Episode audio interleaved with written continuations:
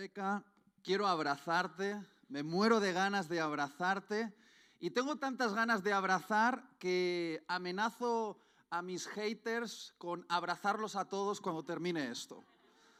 Eh, tengo tantas, tantas, tantas ganas de abrazar que van a ser hasta abrazos incómodos. Quiero, quiero avisaros de esto. Estos abrazos que se alargan un poco, extraños y que uno ya no sabe cómo avisar de ya es suficiente y te dan una palmadita en la espalda. Muy bien, yo voy a ser esa persona incómoda, pero tengo tantas ganas de abrazar que me vais a tener que soportar.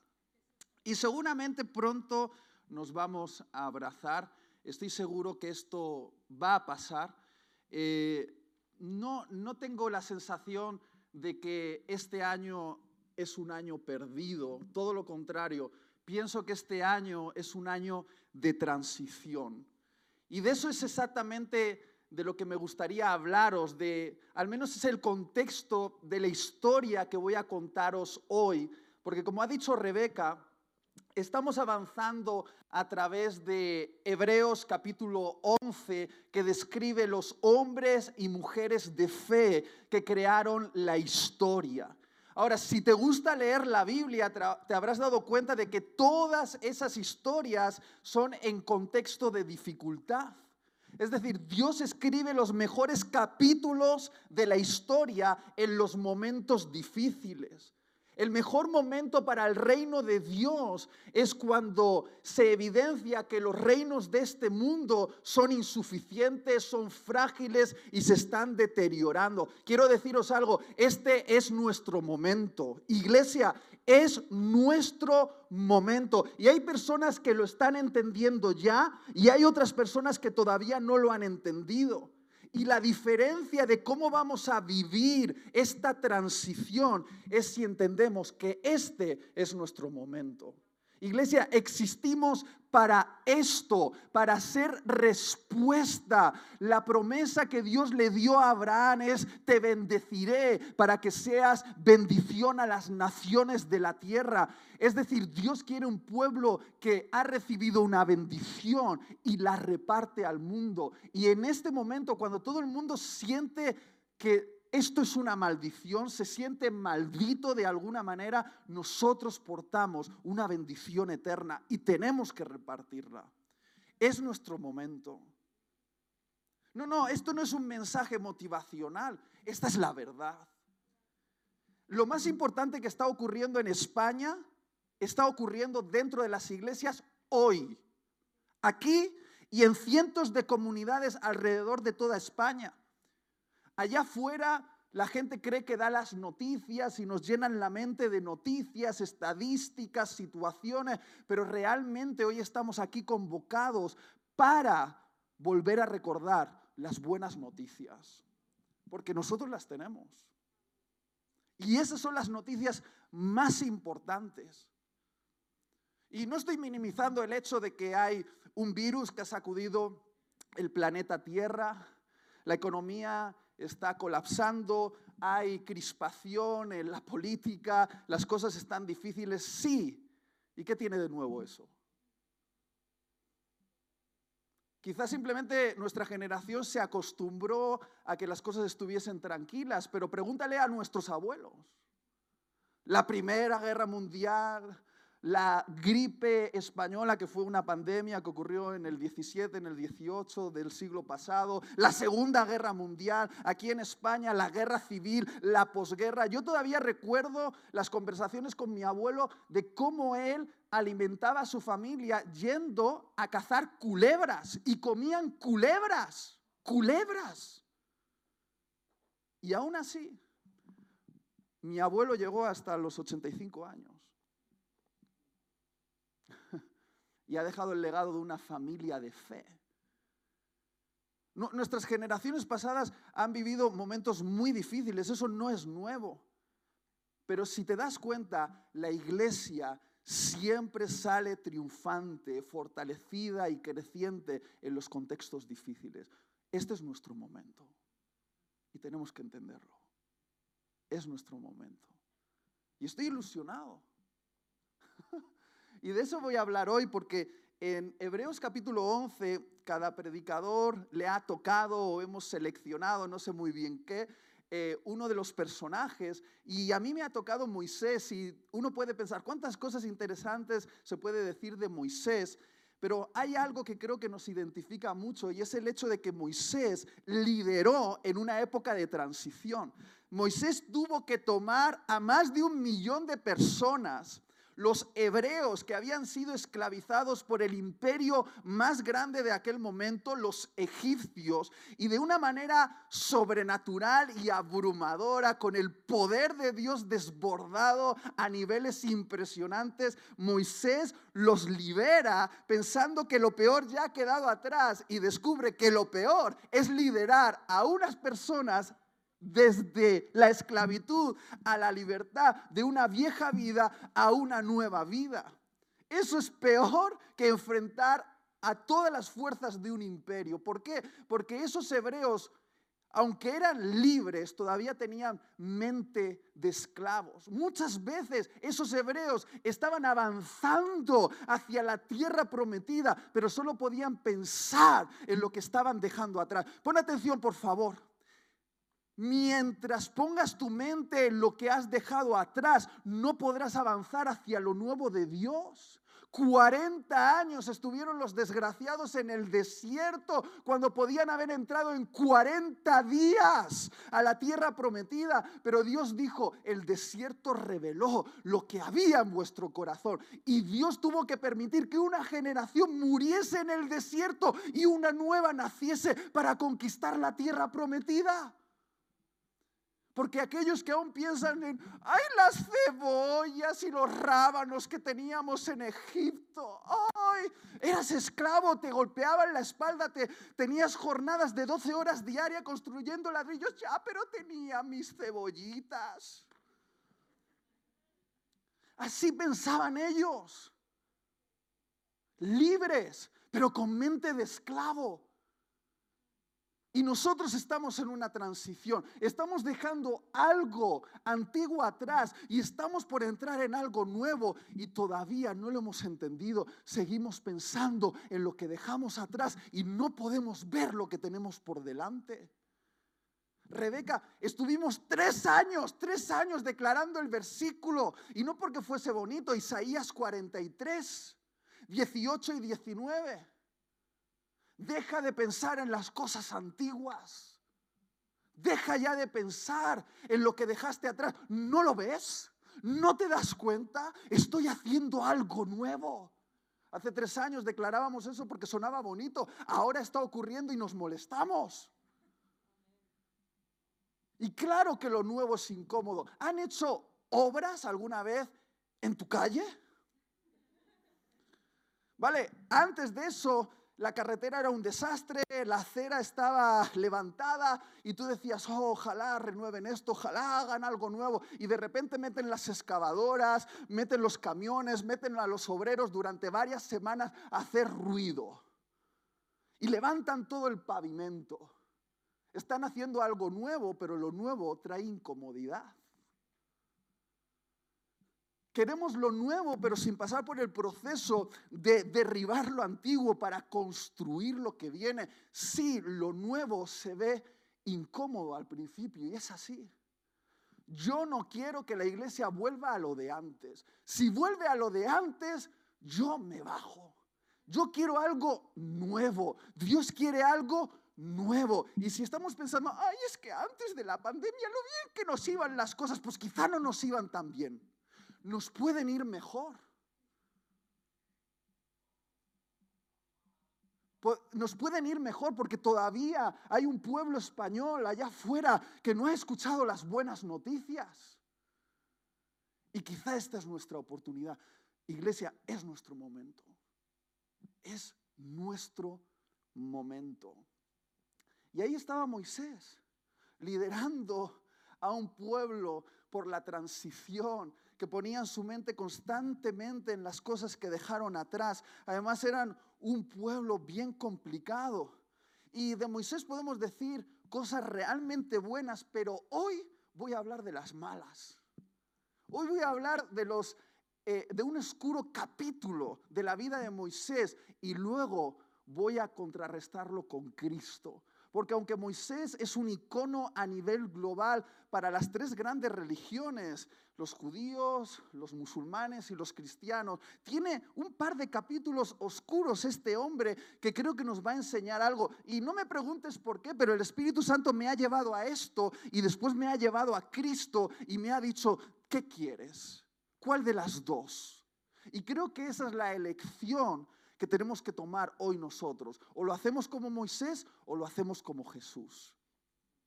Y me gustaría llevarte un texto bien oscuro. A los teólogos esto les va a encantar, porque es un clásico versículo que no se predica, porque es muy difícil de entender. Entonces los teólogos van a disfrutar, pero vamos a intentar sacarle algunas verdades. ¿Está bien? Acompáñame a Números capítulo 20, versículo 1 en adelante. Dice así. Los hijos de Israel, toda la congregación, llegaron al desierto de Zin en el mes primero. Y el pueblo se quedó en Cades. Allí murió Miriam, que era la hermana de Moisés, y allí la sepultaron. Y no había agua para la congregación. Y se juntaron contra Moisés y Aarón, y el pueblo contendió con Moisés y le habló diciendo, Ojalá hubiéramos perecido cuando nuestros hermanos murieron delante del Señor. Qué animados, este pueblo era súper animado. ¿Por qué pues has traído al pueblo del Señor a este desierto? Para que nosotros y nuestros animales muramos aquí. Ahora piénsalo bien, estaban teniendo sed.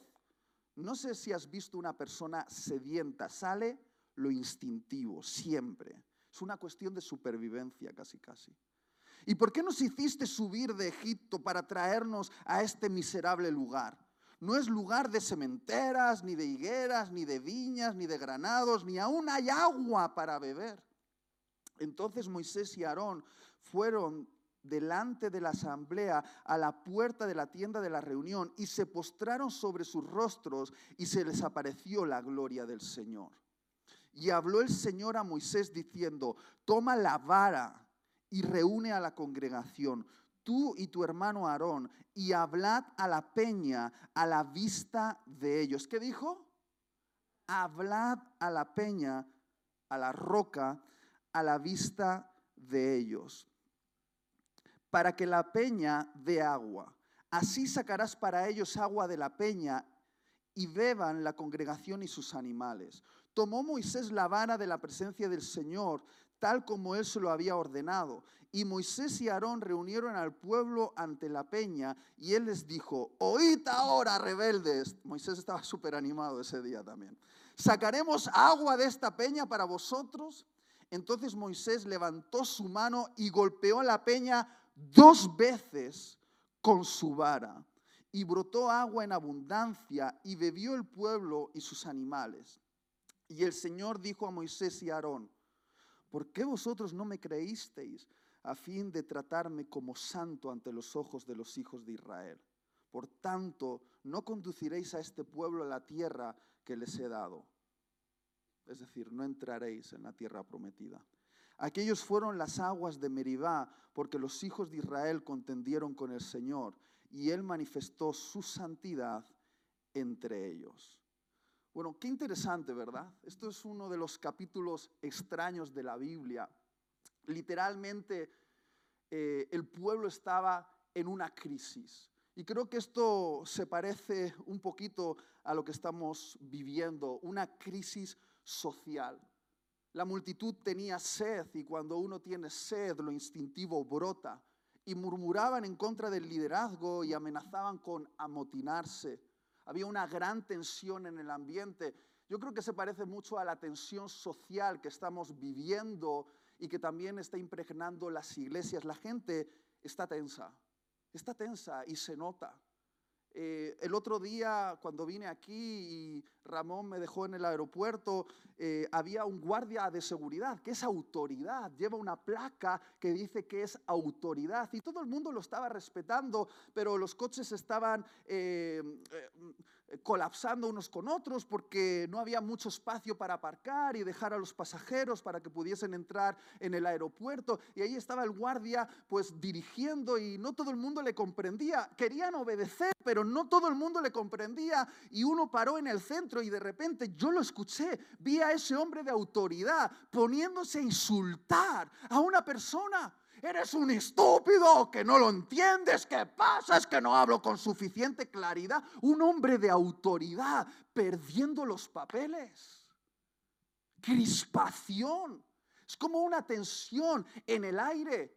Como que huele a, guerra civil. Y, ay, ¿cómo exageras? Bueno, eh, en un contexto similar, hace 100 años atrás, hermanos mataron a hermanos en este país.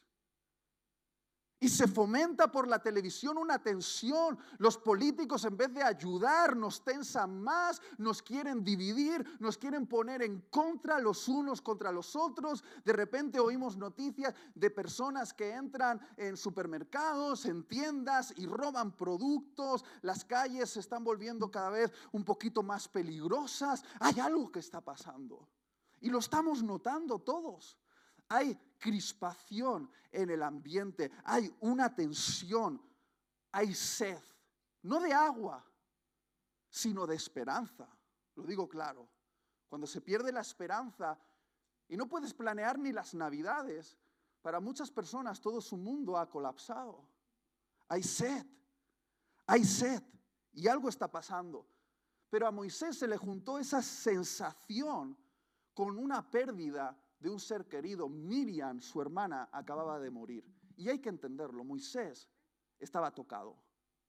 Moisés había perdido a una persona que amaba y ahora tenía que enfrentarse a la murmuración de un pueblo que decía, ¿por qué nos has traído aquí? ¿Y qué es esto? Y mejor si estuviésemos muertos. Y Moisés pensó, pues ahora os voy a matar yo.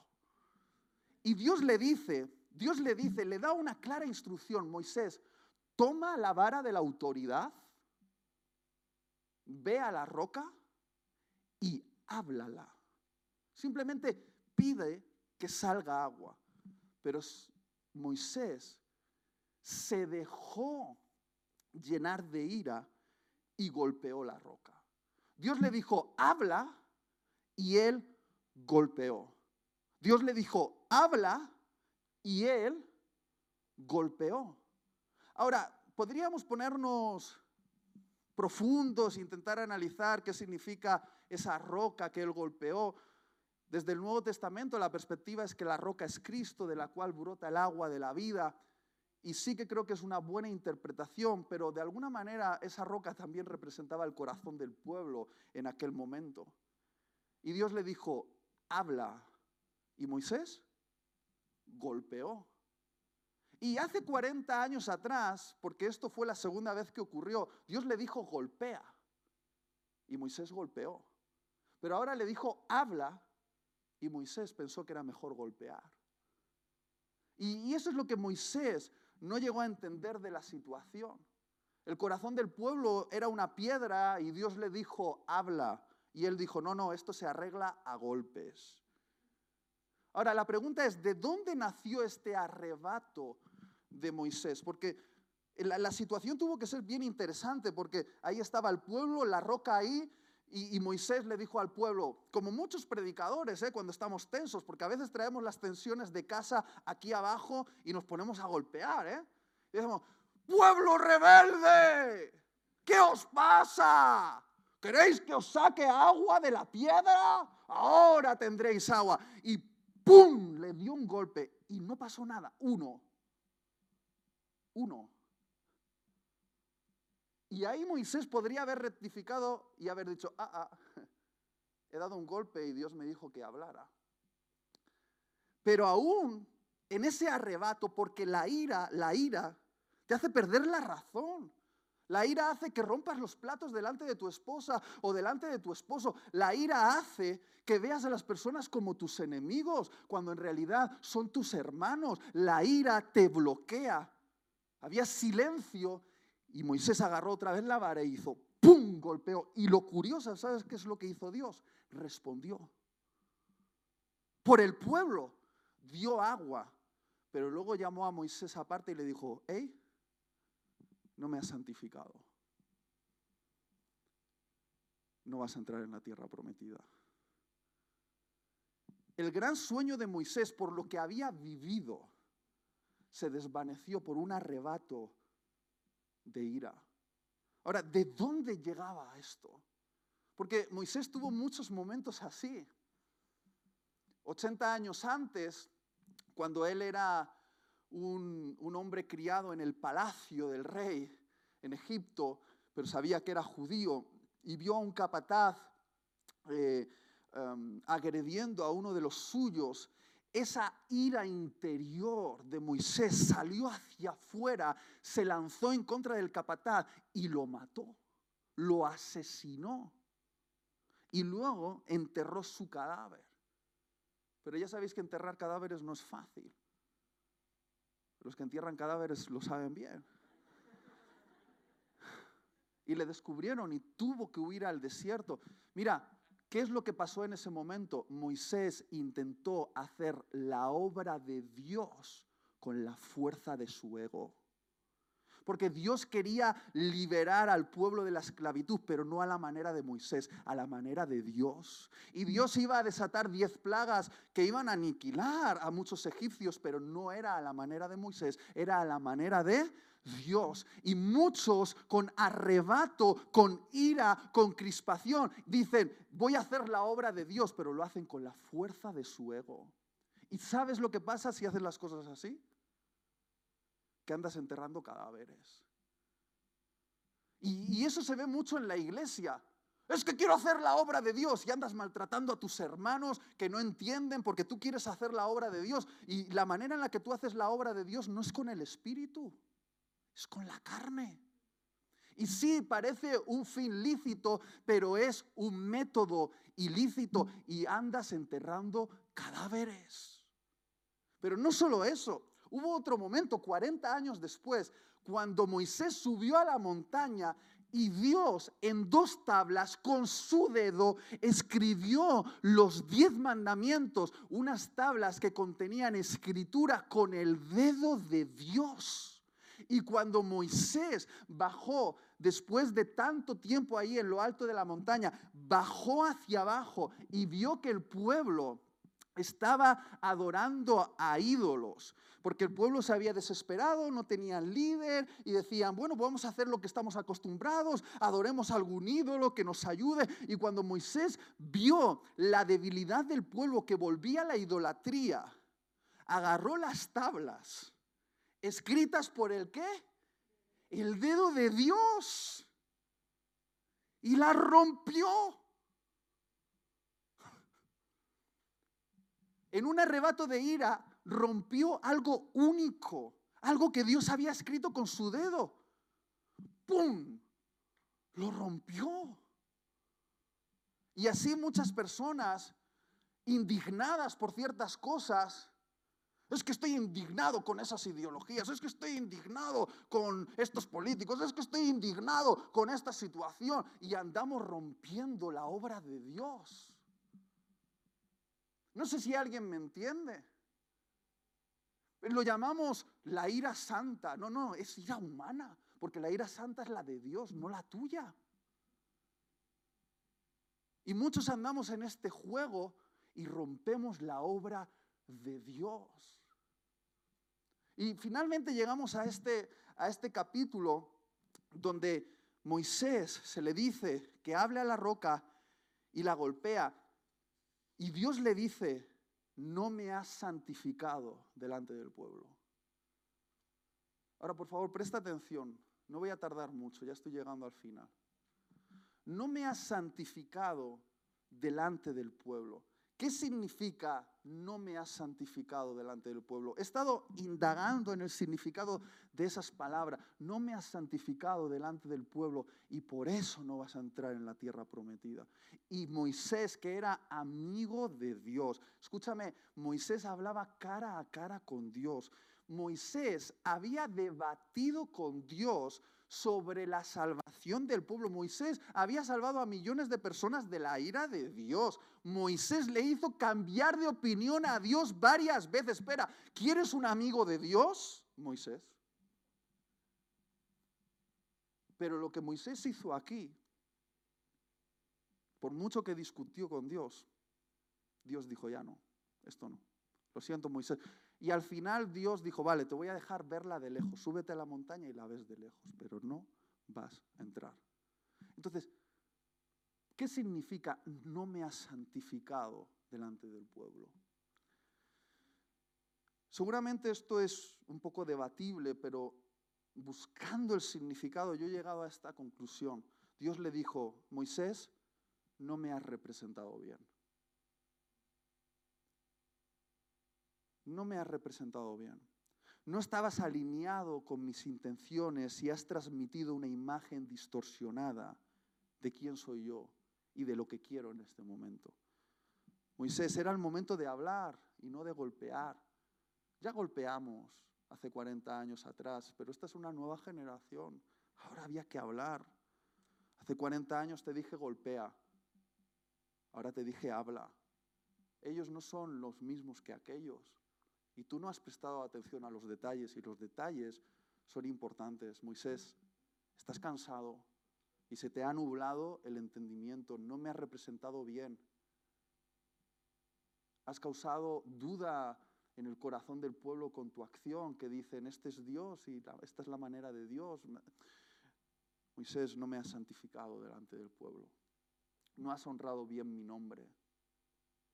De eso se trata. Porque como iglesia, Jesús nos enseñó a orar, santificado sea tu nombre. ¿Y quién hace que el nombre de Dios sea santificado en este mundo? Nosotros como iglesia lo santificamos.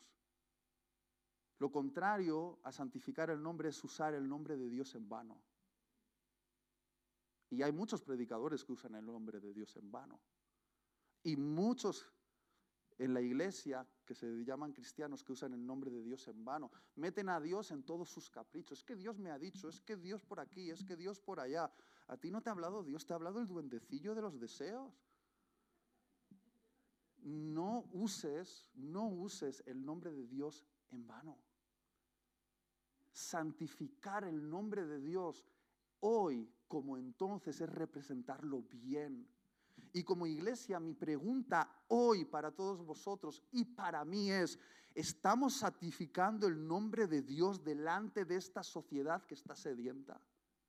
Lo estamos santificando en medio de una sociedad que está crispada, que está tensionada, que está violentada. Esta sociedad está en tensión al borde del colapso y la pregunta es, ¿lo estamos santificando? ¿Qué es lo que nos toca ahora? ¿Qué tenemos que representar de Dios? Y aquí es donde voy con Cristo.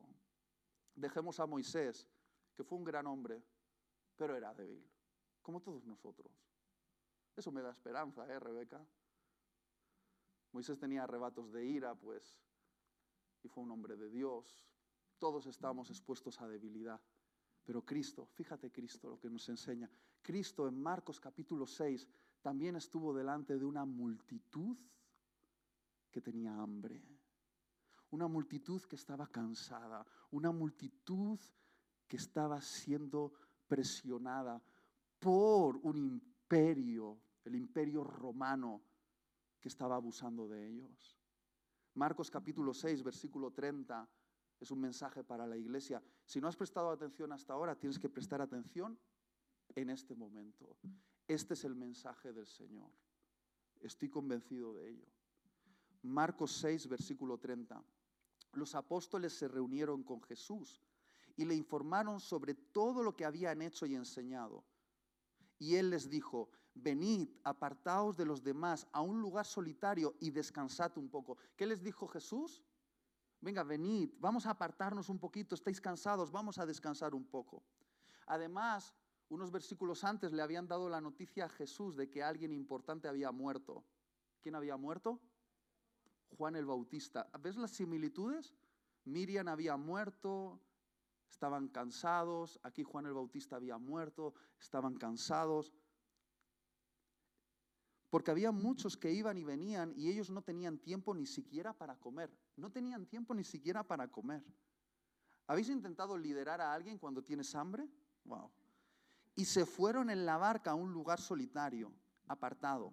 Pero la gente los vio partir. Se dice que unas 5.000 personas, varones, eso significa que probablemente entre mujeres, niños y niñas eran unas 15.000 personas que estaban siguiendo a Jesús y a los apóstoles. Muchos lo reconocieron y juntos corrieron allá a pie de todas las ciudades y llegaron ante, antes que ellos. Al desembarcar, él vio una gran multitud y ¿qué pasó? Se crispó. Ah, no, no, perdona, dijo, y tuvo compasión de ellos. ¿Qué tuvo Jesús? compasión de ellos, porque eran como ovejas sin pastor. Y comenzó a enseñarles muchas cosas.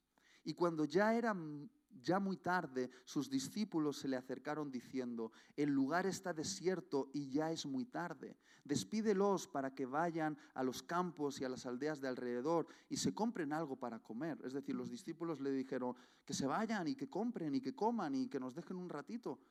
Pero respondiendo Jesús les dijo, dadles vosotros de comer.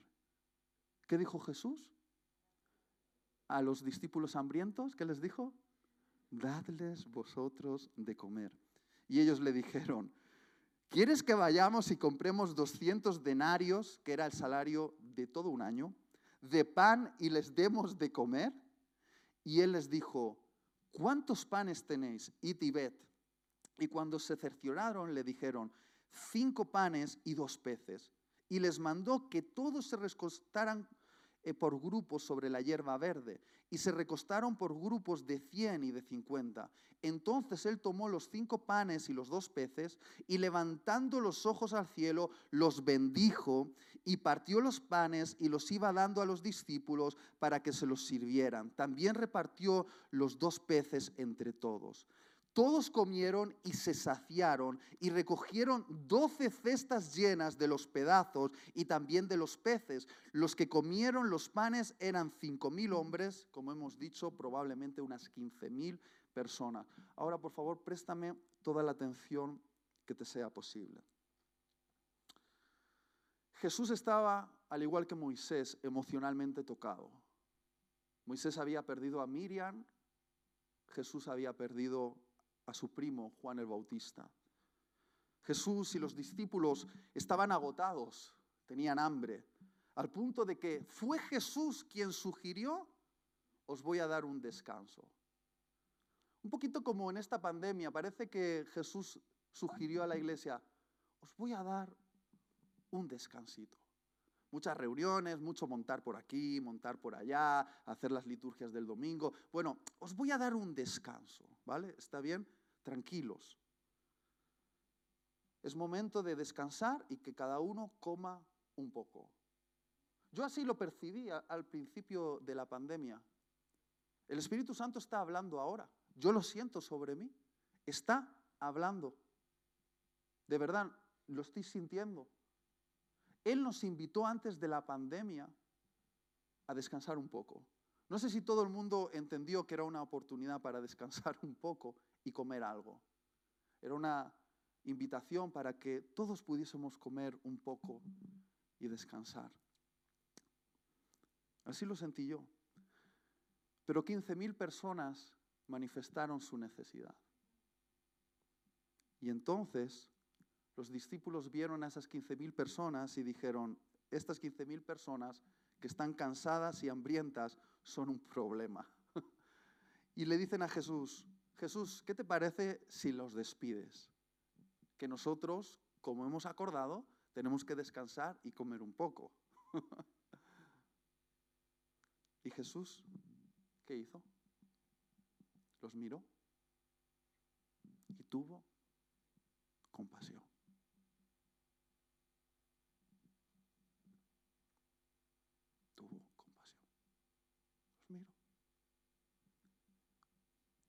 Y dijo, es que no tienen pastor.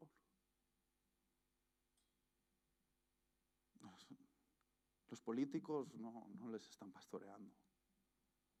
Los científicos no les están pastoreando. Los educadores no les están pastoreando. están mal, no, no tienen pastor. Y Jesús tenía hambre, pero sabía que su comida y su bebida es hacer la voluntad del Padre. Y la voluntad del Padre son las personas, es salvar a las personas. Y Jesús miró a sus discípulos y les dijo, sois mi equipo, sois mi equipo. Si queréis formar parte de la multitud hambrienta, está bien. Puedes elegir eso, pero si quieres ser parte de mi equipo, se terminó el descanso.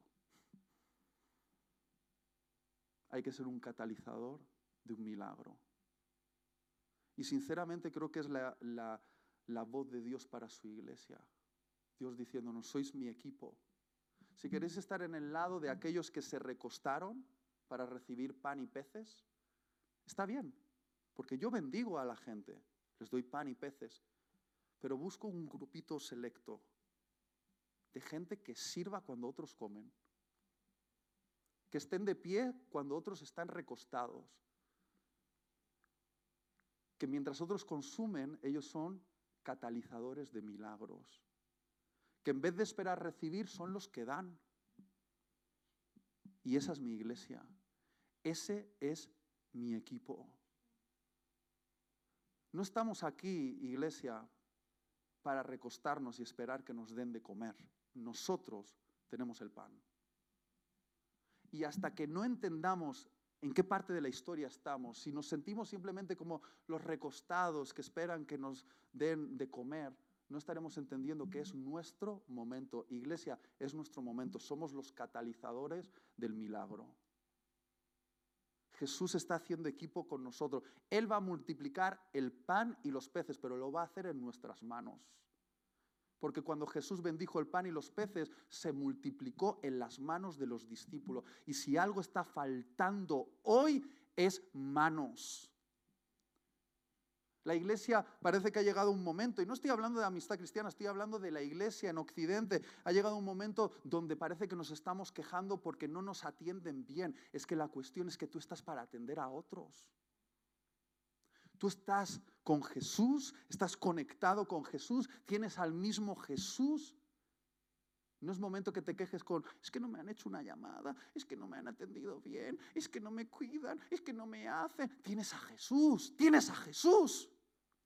Estamos aquí por ellos, por la multitud de allá afuera, por los hambrientos y los sedientos que están crispados. Y nosotros somos las manos de Jesús y en nuestras manos se va a multiplicar el pan y los peces. Jesús necesita catalizadores de milagros. Y somos nosotros. No, es que, es que, es que... Está bien, está bien, yo entiendo. Entiendo que crisis como estas definen el corazón de las personas, pero debes, elegir. ¿Qué estaba haciendo Jesús aquí? Algunos creen que Jesús estaba alimentando a 15.000, no, estaba discipulando a 12. Esta historia no es de alimentar a 15.000, es de discipular a 12. Esta historia no nos está enseñando hoy una metodología para alimentar a 15.000, nos está diciendo qué tipo de iglesia quiere que seamos cuando todo el mundo está hambriento. ¿Qué nos toca? Esto es lo que nos toca. Esto es lo que está esperando Jesús de nosotros, que nos pongamos de pie mientras los demás están recostados, que sirvamos mientras los demás reciben, que demos mientras los demás se llenan el estómago. Este es nuestro llamado. Ay, es que no me gusta esta religión, pues búscate otra. Esta, esta fe de Jesús es incómoda. En esta historia ¿Quieres ser de los que se recuestan a comer o de los que permanecen de pie para repartir? ¿Quieres ser un consumidor o un catalizador de milagros? Y sé que es tentador en estos días recostarse y esperar a que te sacien. Pero ¿qué tal si tu comida es hacer la voluntad de Jesús? ¿Qué tal si eso que esperas que te den, ay, es que mis líderes, si me diesen mis líderes algo? ¿Y qué tal si tu comida y tu bebida es hacer la voluntad de tu Padre y te sientes satisfecho cuando la haces? Y ya no necesitas tanta atención. ¿Sabes cuál es el sentido de la vida? No es vivir para ti mismo, es vivir para los demás. Cuando vives para los demás, tú estás completo en ti. Cuando todo es yo y yo y yo y yo, te sientes vacío cuando vives para los demás. Estás completo. Hay algo extraño que ocurre porque es más bendecido dar que recibir. Y parece una locura, pero es la verdad. Y yo veo estos cinco compromisos. ¿Alguien me podéis ayudar con, iba a decir el piano, pero creo que hoy no tenemos. Estos cinco compromisos, bien rápido. Compromiso número uno, deja que Jesús te incomode. Descansar es necesario y sin duda Jesús les dijo a los discípulos, vamos a descansar y comer un poco, pero estate dispuesto a que Jesús cambie el plan y te incomode. Deja que Jesús te incomode, deja que te interrumpa para saciar la necesidad de otros. Compromiso número dos, humilla tu ego. Humilla tu ego. Los discípulos le ordenaron a Jesús, despídelos. Y Jesús les dijo, no, no, no, no, no, no les vamos a despedir, los vamos a alimentar. No, Jesús, pero yo tengo una manera más inteligente de administrar las cosas. Y Jesús le dice, hey, hey, hey, hey, hey, esta es a mi manera, no a tu manera. El gran enemigo del avivamiento no es el infierno, es el ego. Es el ego de los cristianos, empezando por ahí. Tenemos mucho ego y mucho orgullo. No, es que yo soy doctor en no sé qué y yo soy funcionario de no sé cuánto, yo soy no sé qué, no sé cuánto. Bueno, aquí se reparten las mesas. Y ya está. Aquí se reparten las mesas y se da de comer a gente. Humilla tu ego. Compromiso número tres, hazte responsable. Los discípulos fueron donde Jesús y le dijeron, Jesús resuelve el problema. Y Jesús dijo, ¿habéis visto un problema? resolverlo vosotros. Dadles vosotros de comer. Dadles vosotros de comer. Ese es el compromiso número tres. Hazte responsable. Yo sé que todo el mundo ve los problemas, sobre todo en la iglesia, que tiene un montón de problemas. ¿Cuántos saben los problemas que tiene Amistad Cristiana? Un montón. Hazte responsable. No, no, es que yo manifiesto los problemas y los anuncio y los pongo en un, eh, eh, eh, en un tablón para que todo el mundo conozca los problemas. Si ya lo sabemos todos, no nos estás diciendo nada nuevo, hazte responsable.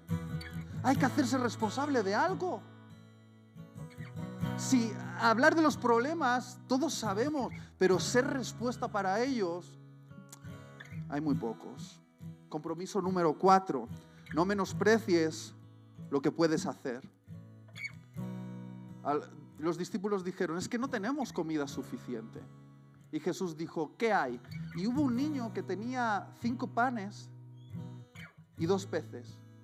Cinco panes de cebada que son nada. De la mar dos pececillos que son nada. En las manos del Señor, si le das tu corazón, puede ser de mucha, mucha bendición. ¡Uy! Es así en las manos del Señor, lo poco que tú tienes puede ser de mucha, mucha bendición. No menosprecies lo que tienes en la mano. Esos panes y esos peces que Dios te ha dado van a ser usados para un milagro. Y no sé de qué estoy hablando en particular en tu vida, pero no lo menosprecies. Y finalmente, el compromiso número 5, en medio del caos, construye estructuras nuevas. Jesús les dijo, ¿veis estos 15.000? Ponérmelos en grupos de 50 y de 100, porque en medio del caos se desparrama la bendición, necesitamos organizar esto. Y parece una absurdez, pero el orden en el reino de Dios es muy importante. De hecho, en Génesis capítulo 1 vemos que desde el caos Dios incrementa la vida a medida que va ordenando. Y Dios nos está invitando a ordenar el caos, pero quizá no con estructuras antiguas, quizá con estructuras nuevas. Quizá la iglesia que viene es un poco diferente a la iglesia que fue, pero está claro que tenemos que ponernos a organizar esto para el milagro.